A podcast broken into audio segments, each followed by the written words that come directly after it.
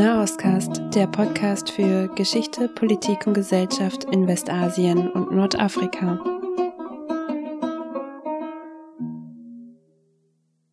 Hallo und herzlich willkommen zu einer neuen Folge von Nahostcast. Ich bin Katrin und treffe mich heute mit Wafa. Wafa ist iranischer Kurde und lebt seit 2015 in Deutschland im Exil. Zuvor war er im Iran als studentischer Aktivist in einer kurdischen Partei aktiv. Kurdische Parteien sind im Iran nicht erlaubt und um einer weiteren Verhaftung zu entgehen, überredete seine Familie Wafa ins Ausland zu fliehen. Vom Nachbarland Irak zu Türkei, Bulgarien und die anschließend bekannte Balkanroute mit all den Erschwernissen, die Menschen bei so einem Weg auf sich nehmen, gelangte er schließlich nach Deutschland. Ich werde in dieser Folge mit Wafa über das Leben von KurdInnen im Iran reden und ihm die Frage stellen, ob er auch den vermeintlich politischen Traum aller KurdInnen teilt, ein geeintes Kurdistan. Ich wünsche euch erstmal ganz viel Spaß beim Zuhören.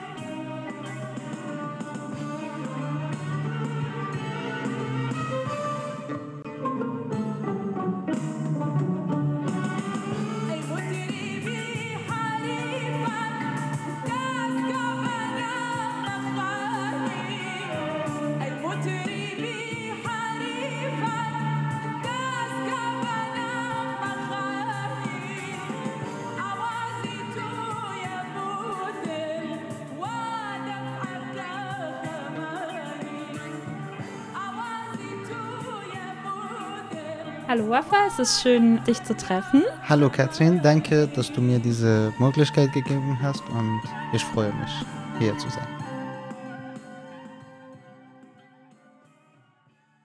Möchtest du dich vielleicht noch mal kurz vorstellen für unsere Zuhörerinnen? Äh, ja, mein Name ist Wafa in diesem Podcast.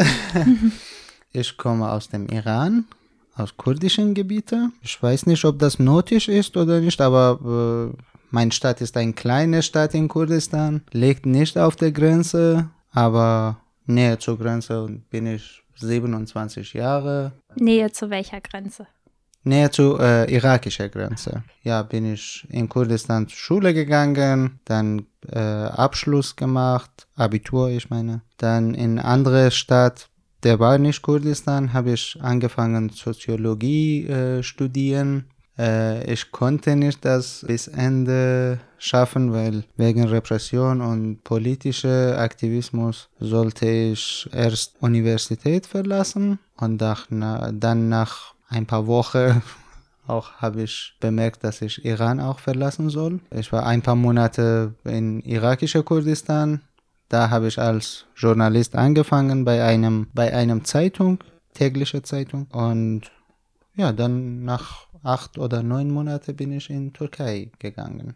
Und ich war in Türkei einem Jahr. Dann, wie du gesagt hast, durch Balkan bin ich nach Deutschland gekommen. Das Thema dieser Folge ist ja das Leben von KurdInnen im Iran. Und generell kann man sagen, dass die meisten KurdInnen in Vorderasien leben. Und zwar konkret sind das die heutigen Nationalstaaten Syrien, Türkei, Iran und Irak. Und zum Verständnis her, der ähm, syrisch-kurdische Teil wird Rojava genannt. Der kurdische Teil in der Türkei wird Bakur genannt.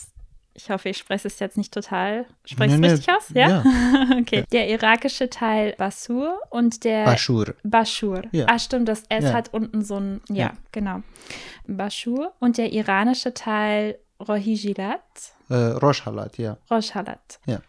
Genau, und ich selbst war zweimal in Bashur und bin einmal von äh, Suleimania aus dann in den Iran nach Teheran mit dem Bus gefahren. Und da bin ich ja auch durch die kurdischen Gebiete im Iran gefahren. Also die mhm. habe ich dann vom Fenster aus zumindest teilweise gesehen, um das auch mal ein bisschen geografisch hier einzuordnen. Das heißt, der kurdische Teil im Iran liegt im, im Nordwesten. Ja. Angrenzend an die Türkei, an den Irak und an Armenien an Armenien ist ein bisschen problematisch, ob da auch Kurdistan ist oder nicht. Ich bin selber der Meinung, bin ich der Meinung, dass da nicht Kurdistan ist. Okay, ja. also das ist noch umstritten, wie weit sich das dann ja. streckt. Ja. Okay, also fangen wir mal an, überhaupt so ein Bild zu gestalten, wie die kurdische Region im Iran aussieht, damit wir uns das besser vorstellen können. Und zwar ist es eher ein, also sind die, die kurdischen Siedlungen da eher urban, also städtisch geprägt. Es ist eher ländlich. Ähm, jetzt auch gerade im Gegensatz vielleicht zu Teheran, was ja eine sehr moderne Stadt ist, oder Shiraz oder sowas, kann ich mir das da auch so vorstellen? Nee, Kurdistan äh, ist mehr Gebirge. Eigentlich ganze Kurdistan liegt auf Bergen, wahrscheinlich 1000 äh, Meter höher als Meerspiegel. Und die Städte in Kurdistan sind klein teilweise. Gibt es auch ein oder zwei äh, große Städte, groß in Kurdistan, ich meine. Die sind auch nicht modern wie Shiraz oder Teheran, gibt es nichts da. Wahrscheinlich in Sanandaj oder ja, in Sanandaj gibt es kulturelle Ereignisse, aber wo ich herkomme oder die anderen kleinen Städte gibt es kein Kino, kein Theater, kein Sportplatz. Gibt es für Fußball. Und äh, seit ein paar Jahren gibt es auch ein oder zwei Schwimmbad vor ganze Städte, äh, äh, jede Stadt. Und die sind auch sehr schmutzig. Man traut sich nicht hinzugehen. ja. Äh, und mit Schule und so gibt es auch sehr wenige Schule. Äh, sogar äh, staatliche Schulen sind weniger geworden, weil das hat viele verkauft und jetzt gibt es viele Privatschulen, die auch sehr teuer sind und Menschen können nicht einfach ihre Kinder hinschicken. Im Dorf, ja, die sind beschissener als man denkt. Was heißt genau beschissen? Ah, die Dörfer haben ungefähr seit zehn Jahren, die haben Strom, die haben keine Infrastruktur wie gute Straßen oder sowas. Die haben keine staatliche Wasserverteilung. Krankenhaus gibt es ja nicht im Dorfen. Und die müssen immer im Stadt kommen. Schule gibt es auch nicht. Ja, in äh, manche große Dörfer, die zum Beispiel 500 äh, Familien wohnen, in diese Dörfer gibt es äh, bis Gymnasium gibt es nicht immer noch, aber bis sechste Klasse oder siebte Klasse gibt es Schule. Die anderen nicht, die sollen in Stadt fahren selber. Ich meine, gibt es kein Service äh, oder mhm. Bus. So sehen unsere Dörfer aus. okay, das heißt, die Infrastruktur ist sehr schlecht und es gibt ein großes Stadt-Land-Gefälle. Ja, und diese Infrastruktur ist eigentlich äh, sehr militärisch. Was meinst du mit militärisch? Zum Beispiel, in jedes Dorf gibt es Telefon, aber in keinem Dorf gibt es staatliche Wasser. In jedem Dorf gibt es schlechte Straße, aber in keinem Dorf gibt es ein, nicht Krankenhaus, sogar diese kleine, ein Zimmer mit äh, ein normale Krankenschwester oder Pfleger mit ein paar Penicillin oder Aspirin. Das gibt es auch nicht, aber gibt es in jedem Dorf oder in jedem äh, großen Dorf gibt Militärkasernen. Kaserne ist nicht äh, mhm. Gefängnis. Nee, äh, aber ja. genau, Kaserne ist ja das wäre jetzt auch ähm, eine Frage gewesen, genau inwiefern es Checkpoints gibt, sozusagen, die die kurdischen Gebiete dann vom restlichen Iran zum Beispiel trennen. In Iran, äh, in jeder Stadt in Kurdistan gab Checkpoint, aber die sind nicht mehr aktiv. In dem Sinne, dass sie nicht mehr alle Autos kontrollieren. Es gibt Momente oder Situationen, die Regierung wieder aktiviert den Checkpointen, aber nicht immer. Aber im 80er oder 90er, das war jeden Tag, äh, wenn du rausgehst, äh, solltest du deinen Ausweis zeigen. Woher gehst du, warum, wann kommst du zurück? Kannst du ganz kurz, ganz kurz erklären, ähm, warum das in den 80er, 90ern so war im Iran? Äh, nach der iranischen Revolution, wo wir unser Königreich zerstört haben mhm. und unser König ist geflohen, leider. Der Schah, genau. Ja. Mhm der vorher auch in Deutschland war. Das war auch ganz wichtig für die Studentenbewegung hier. Ja. Mhm. Nach der Revolution, äh, die Kurden haben äh, zwei Parteien gehabt. Eine war eine eher nationalistische Partei mit sozialdemokratischen Ideologien, Demokratpartei, welche die ihre äh, zwei Führungen, äh, zwei Anführer in äh, Europa durch Anschlag getötet wurden. Eine in Berlin, Sharaf Kandi in Mykonos Case Mhm.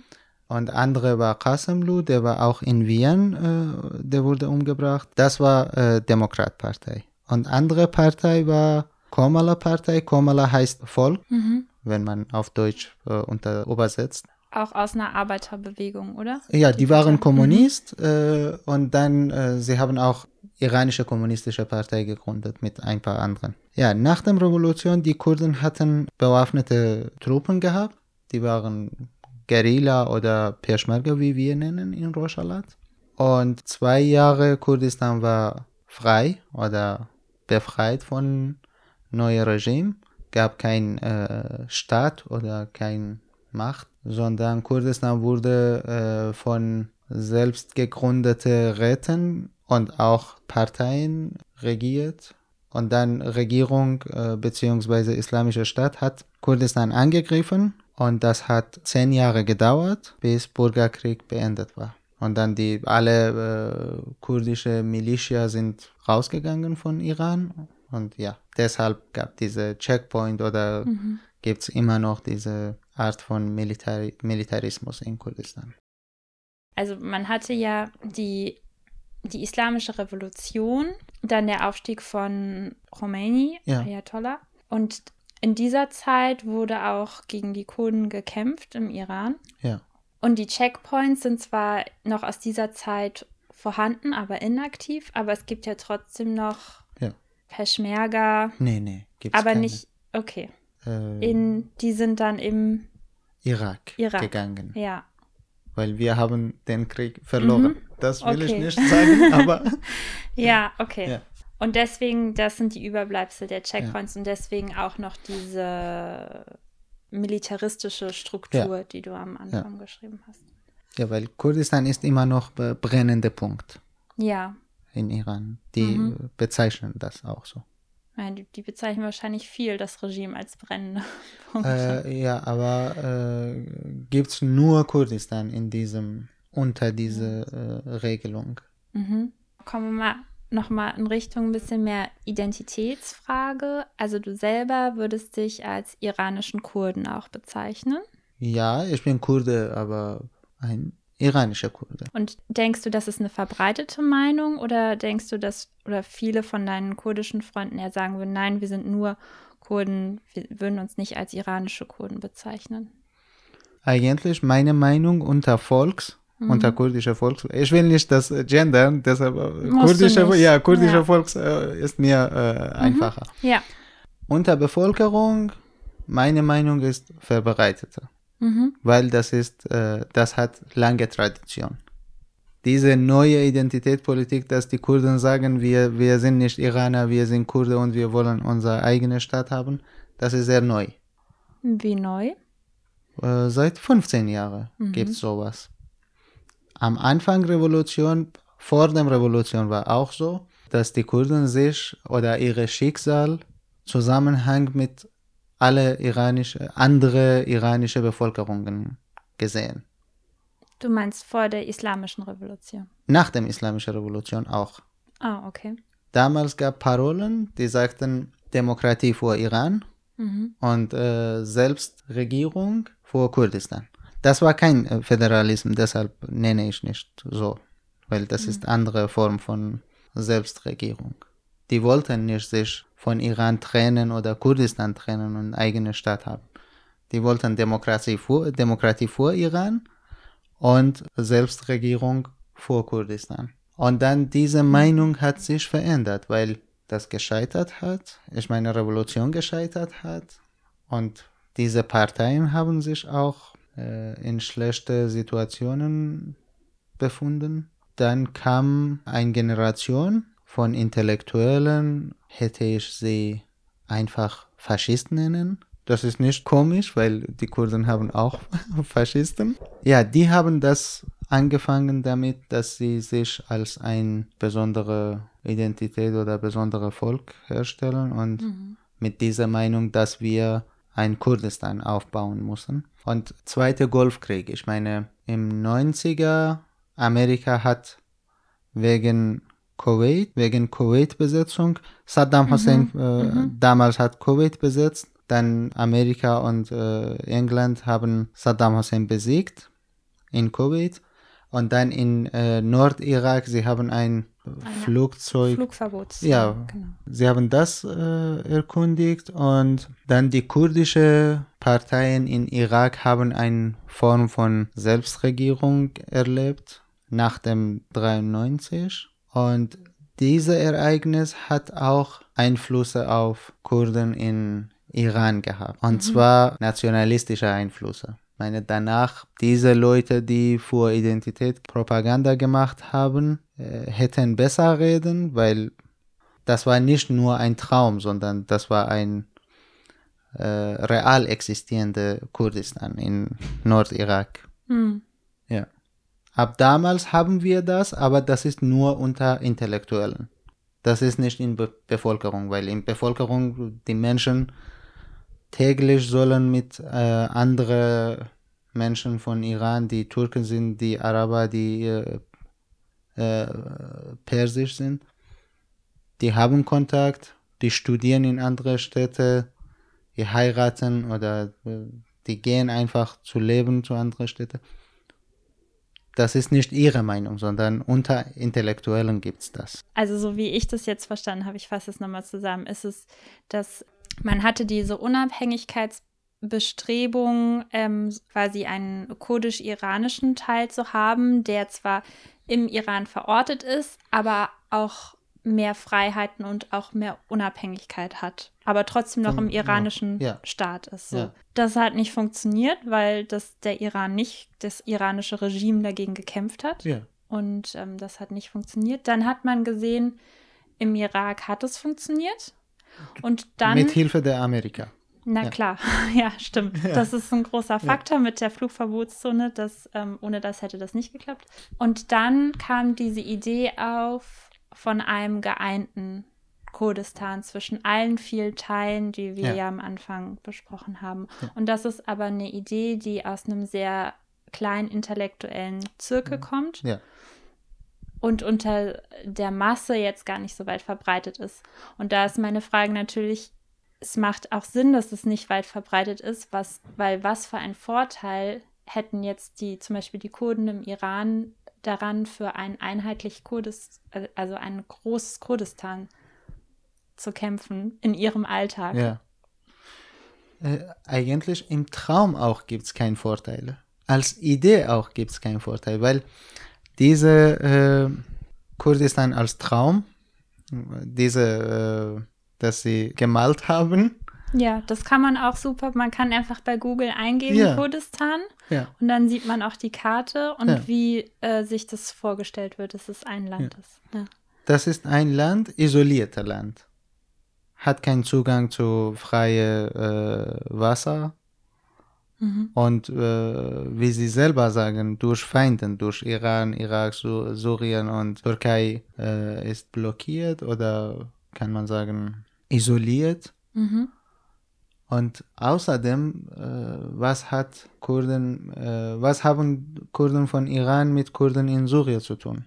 Ja. Nichts einfach. Ja, wir sind Kurden, aber wir sprechen keine äh, gemeinsame Sprache.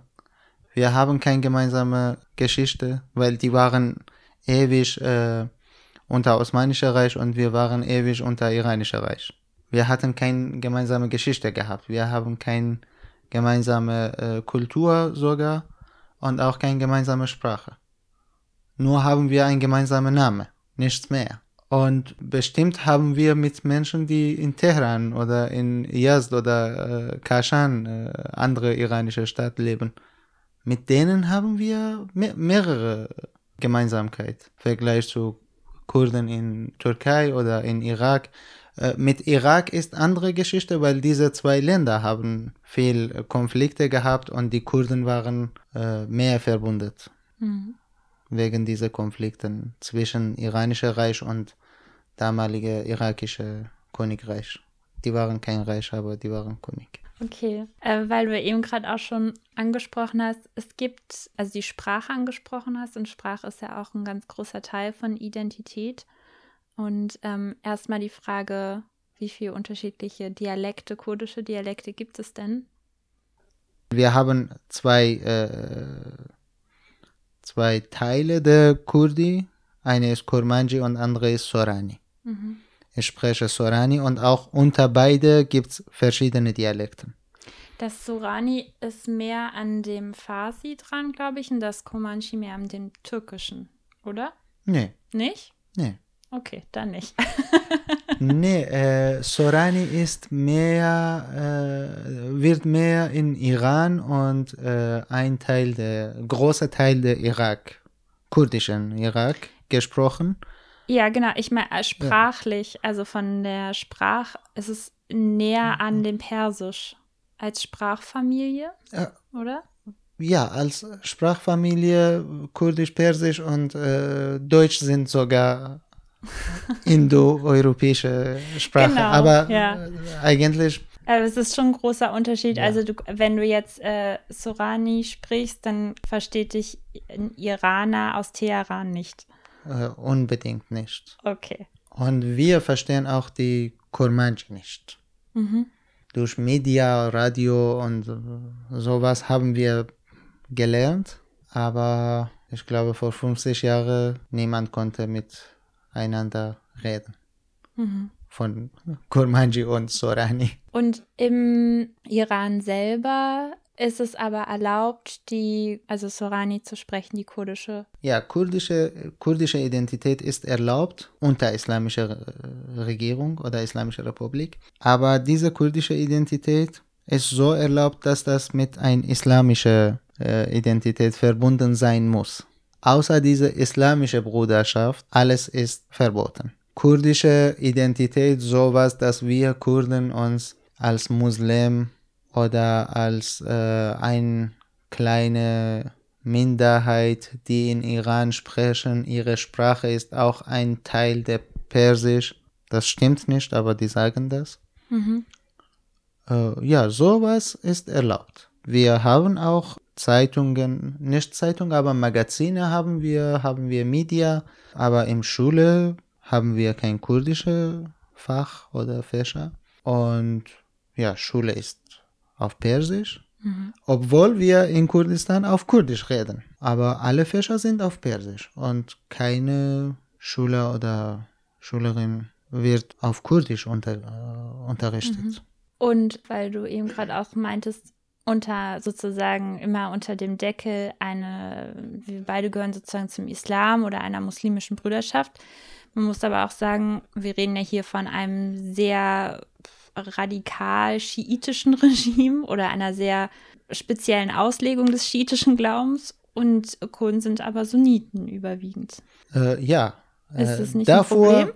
Äh, davor Khomeini hat eine äh, Lösung gefunden, weil in Iran äh, sind nicht nur Kurden äh, Sunni, sondern äh, gibt es auch andere Volk, äh, sie heißt Turkmenen. Die Baluchen sind auch Sunni, ein Teil der Araber sind auch Sunni, nicht alle, aber ein Teil. Und Khomeini hat damals gesagt, die Muslimen sind Brüder und wir haben eine Einheit. Und ja, äh, sie wollten alle m, unter ein islamische Stadt äh, sammeln. Und als Propaganda, sie haben das angefangen, dass die Sunniten und Schiiten sind Bruder und äh, sogar sie haben eine Woche, Einheitswoche. Äh, In der Einheitswoche? Ja, Wie ja. sieht die dann aus? Einmal im Jahr. Ja, ja, das ist sehr komisch, weil die Sunniten sagen zum Beispiel, Mohammed ist, äh, Mohammed, unser äh, äh, muslimischer äh, Prophet, die sagen, Mohammed ist äh, Montag geboren und die Schiiten sagen, nein, der ist im äh, Freitag geboren und gibt es immer eine Woche dazwischen. und die haben diese Woche als Einheitswoche äh, genannt. Ja.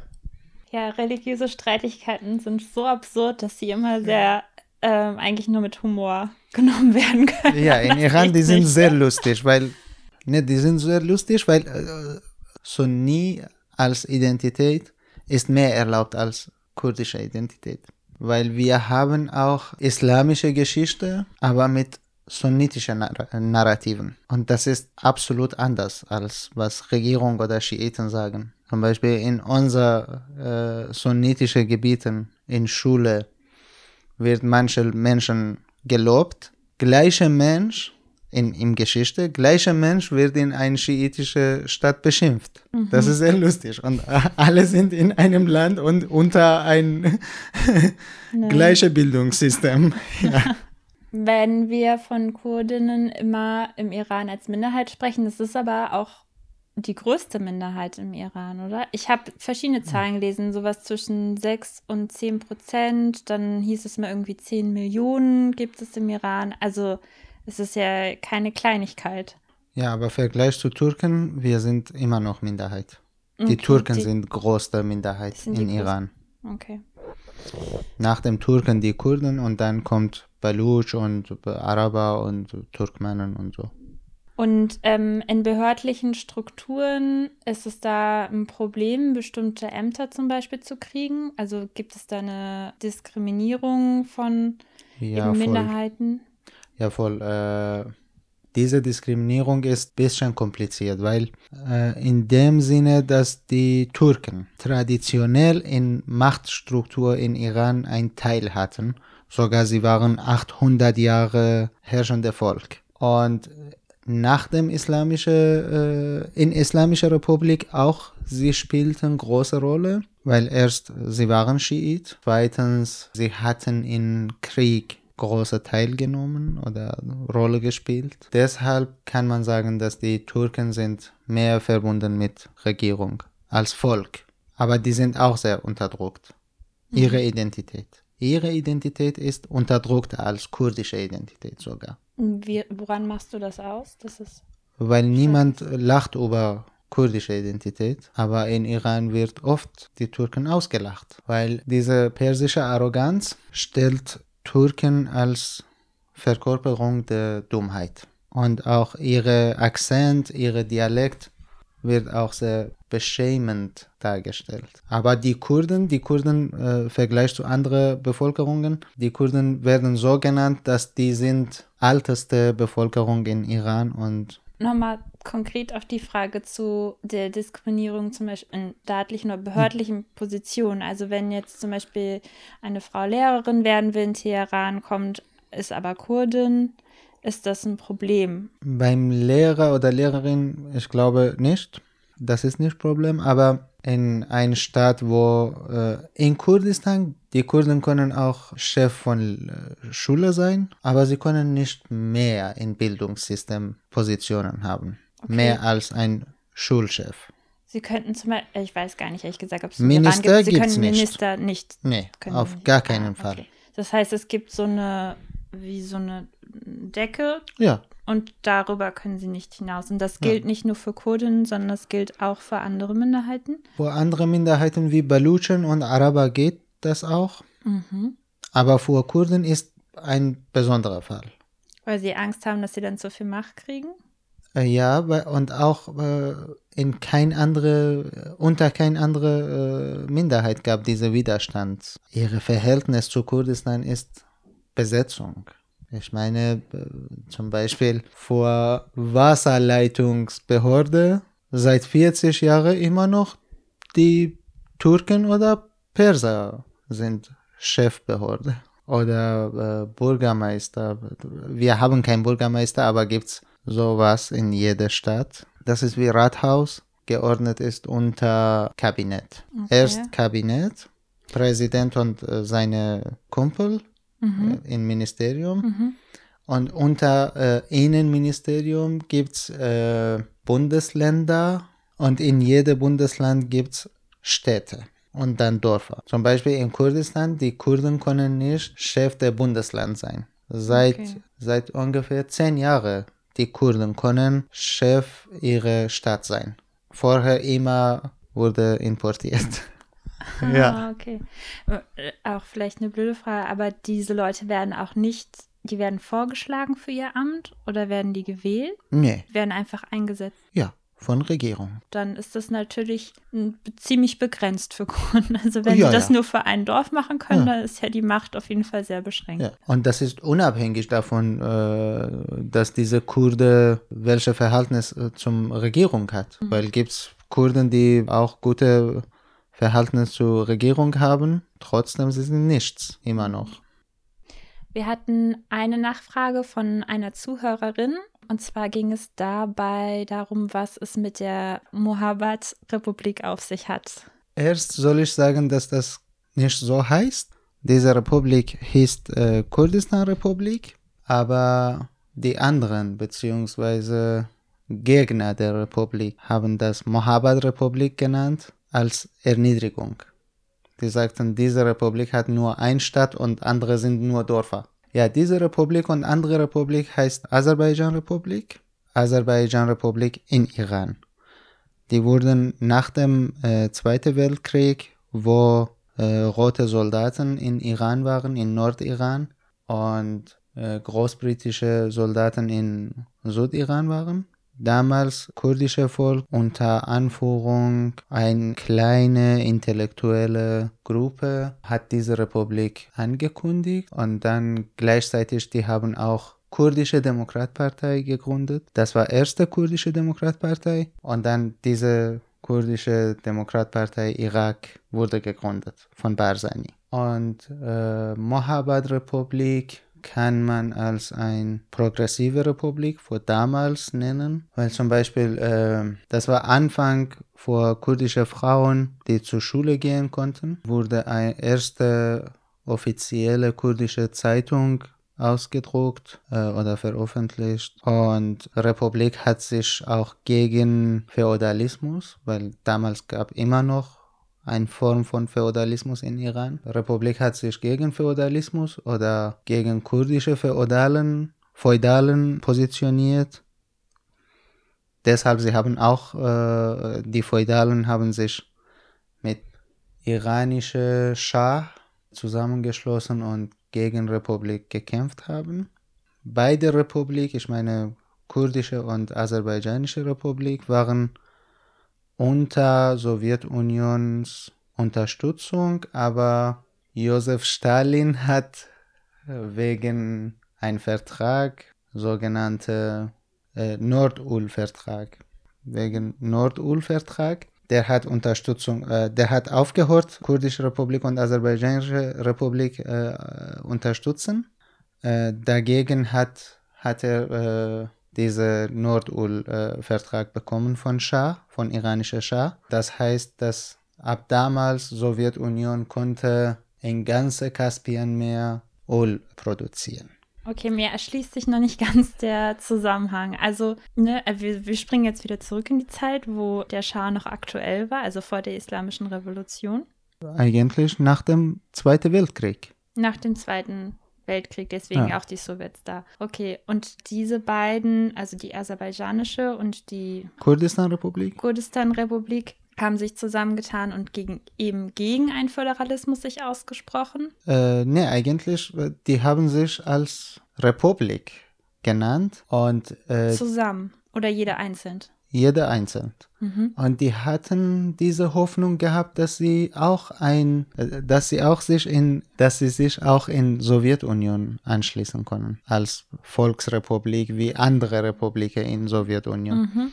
Und rote Soldaten haben auch das getan mhm. als Unterstützung oder als Helden, die mhm. waren da und iranische Armee traute sich nicht wegen roter Armee anzugreifen, aber dann sie haben äh, gehandelt und der Schah hat äh, Nordul, gegeb, äh, Nordul gegeben, Öl von Kaspienmeer. Mhm. Okay. Das war iranische. Erdöl. Ja. Mhm. Und ja, dann Stalin hat aufgehört mit Unterstützung mhm. und iranische Armee ist gekommen, mhm. hat beide äh, Republiken zerstört. In Aserbaidschan war in Aserbaidschan das führte zum Massaker. Äh, die sagen 20.000 Menschen wurden in Tabriz umgebracht. Aber in Kurdistan gab andere Fall, weil Präsident Qazi Muhammad hat sich persönlich aufgegeben zu iranische Militär. Okay. Mhm. Und in ein äh, unoffizielles Gericht wurde er vom Verrat verurteilt und dann hingerichtet. Aber was spielt es heute noch für eine Rolle? Äh, diese Republik spielt eine Rolle, dass, dass das sozialistische Inhalt hat und auch das war auch ein, die haben einen kurdischen Traum ermöglicht. eine Republik zu gründen. Und wir können nicht das vergessen, dass damals im Anfang 20er Jahrhundert oder Mitte 20er Jahrhundert in ganzer Welt äh, oder in Kolonialländer äh, gab Bewegungen wie Algeria, Befreiung der Algerier oder in andere Länder auch äh, gab diese Bewegungen von Minderheiten und in Kurdistan gab auch das. Im Zusammenhang auch mit sozialistischen ja, Inhalt. Ja. Mhm. Okay, und deswegen ist es noch so symbolisch oder der Name halt, da weiß man, was man mit gemeint ist. Und ja. deswegen ist es noch wichtig,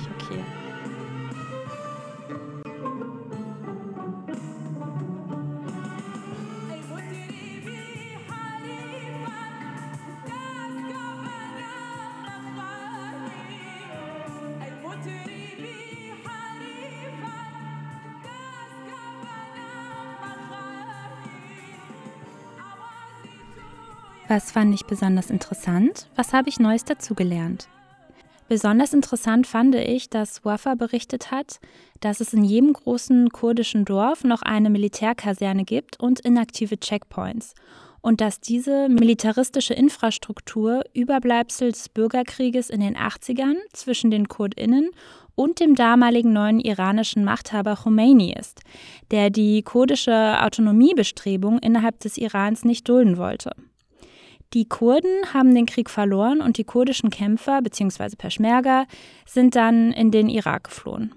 Auch sehr interessant fand ich, dass die Idee eines geeinigten Kurdistan zwischen allen vier Teilen von Wafa als relativ neu und überwiegend in einem kleinen intellektuellen Kreis verbreitet ansieht.